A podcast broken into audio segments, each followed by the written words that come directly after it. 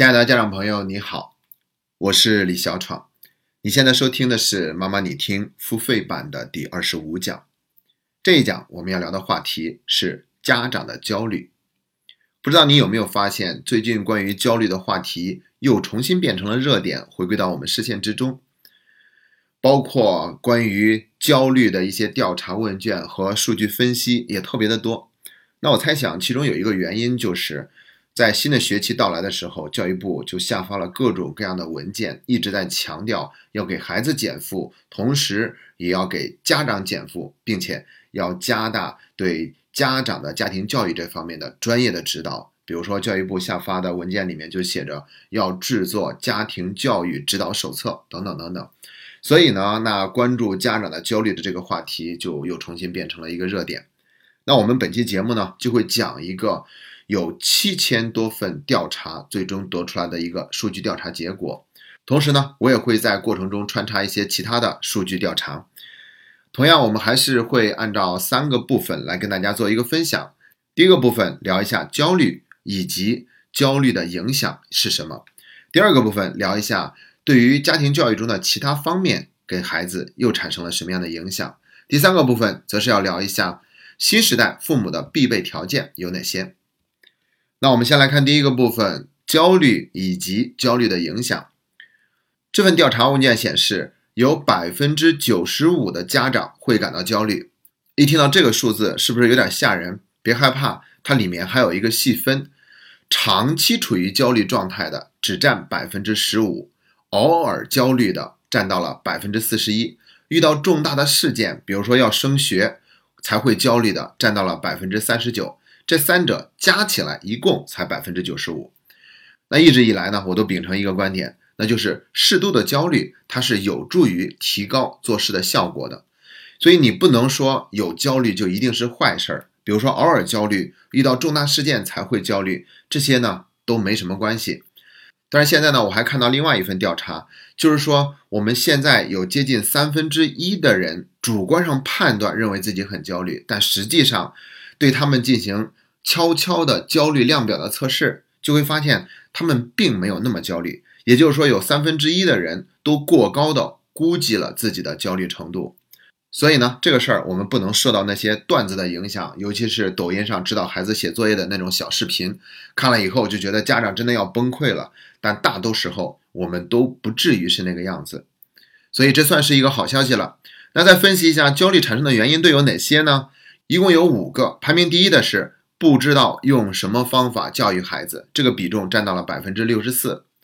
你看，这就说明我们家长真的要学习了。教育部也都已经出台了相关的规定，学校还有教育部都会想办法给家庭教育提供更多的专业的指导。这就是我这份工作正在做的。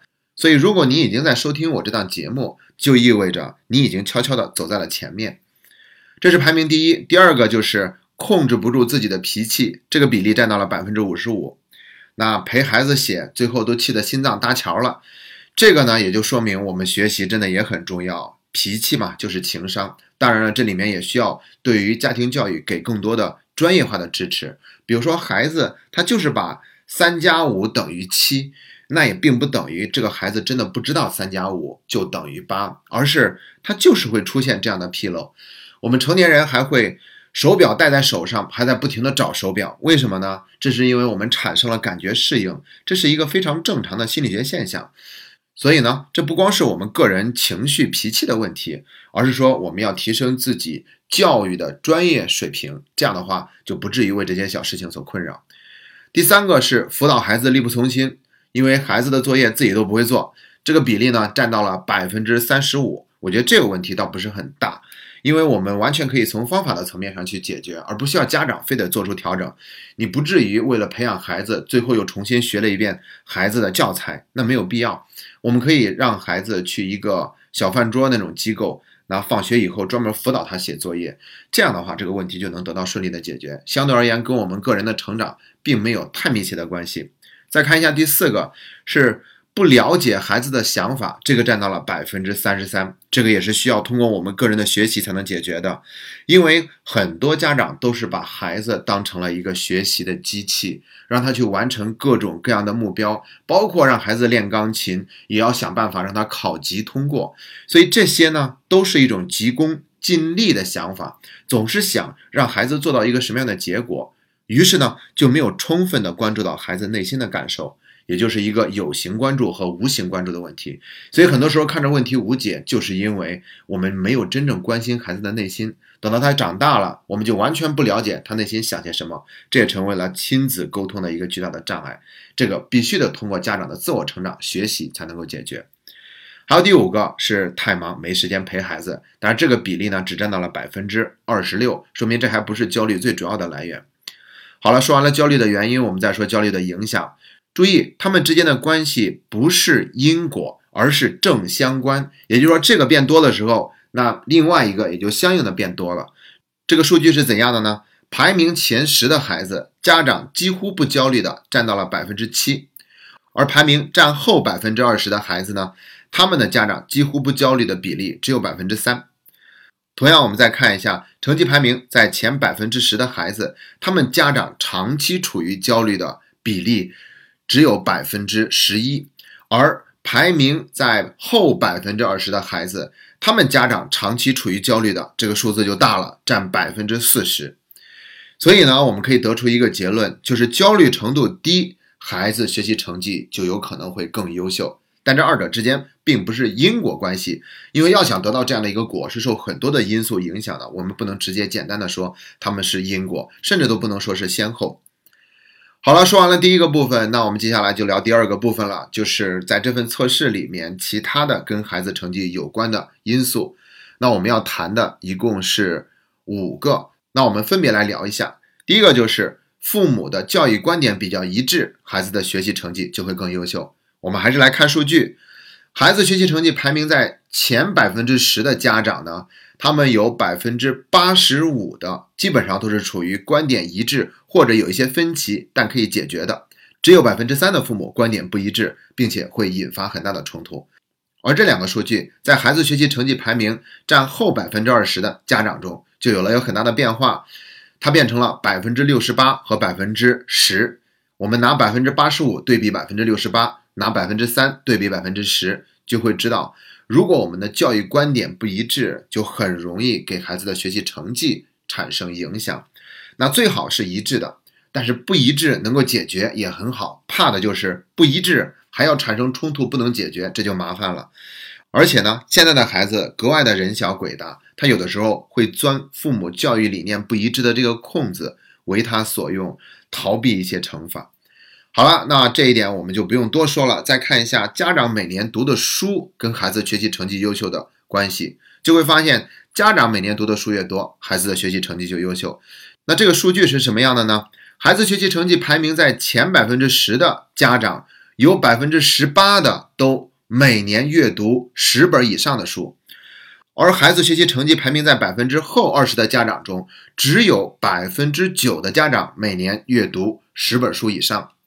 所以你就会知道，参加读书会还是有必要的。那我们的小读大门就向你敞开，一起来加入我们这个读书会。它是学以为己的读书会，不光是在听一本书的讲解，更重要的是让我们一起去读书，而且在完成作业的过程中，把书中的内容进一步的内化。我们一年要读二十本书以上。如果你能够加入小读的话，那你孩子的学习成绩也就更有保证了。再看下一个影响因素。就是孩子的自由支配时间越少，孩子学习成绩差的可能性就越高。还是看数据，学习成绩排名在前百分之十的孩子中，有百分之九的孩子每天放学后几乎没有自由支配的时间。那这个数字在学习成绩排名在后面百分之二十的孩子中是多少呢？变成了百分之二十二。也就是说，他越没有自由支配的时间。那他的学习成绩就越有可能变得不好。要知道，自由支配的时间越多，就意味着这个孩子越有机会去锻炼自己的自我管理的能力，而且他会变得更加有自主性，更加有积极性。我们要守好这份界限感，总要给孩子一些他自己来安排的时间。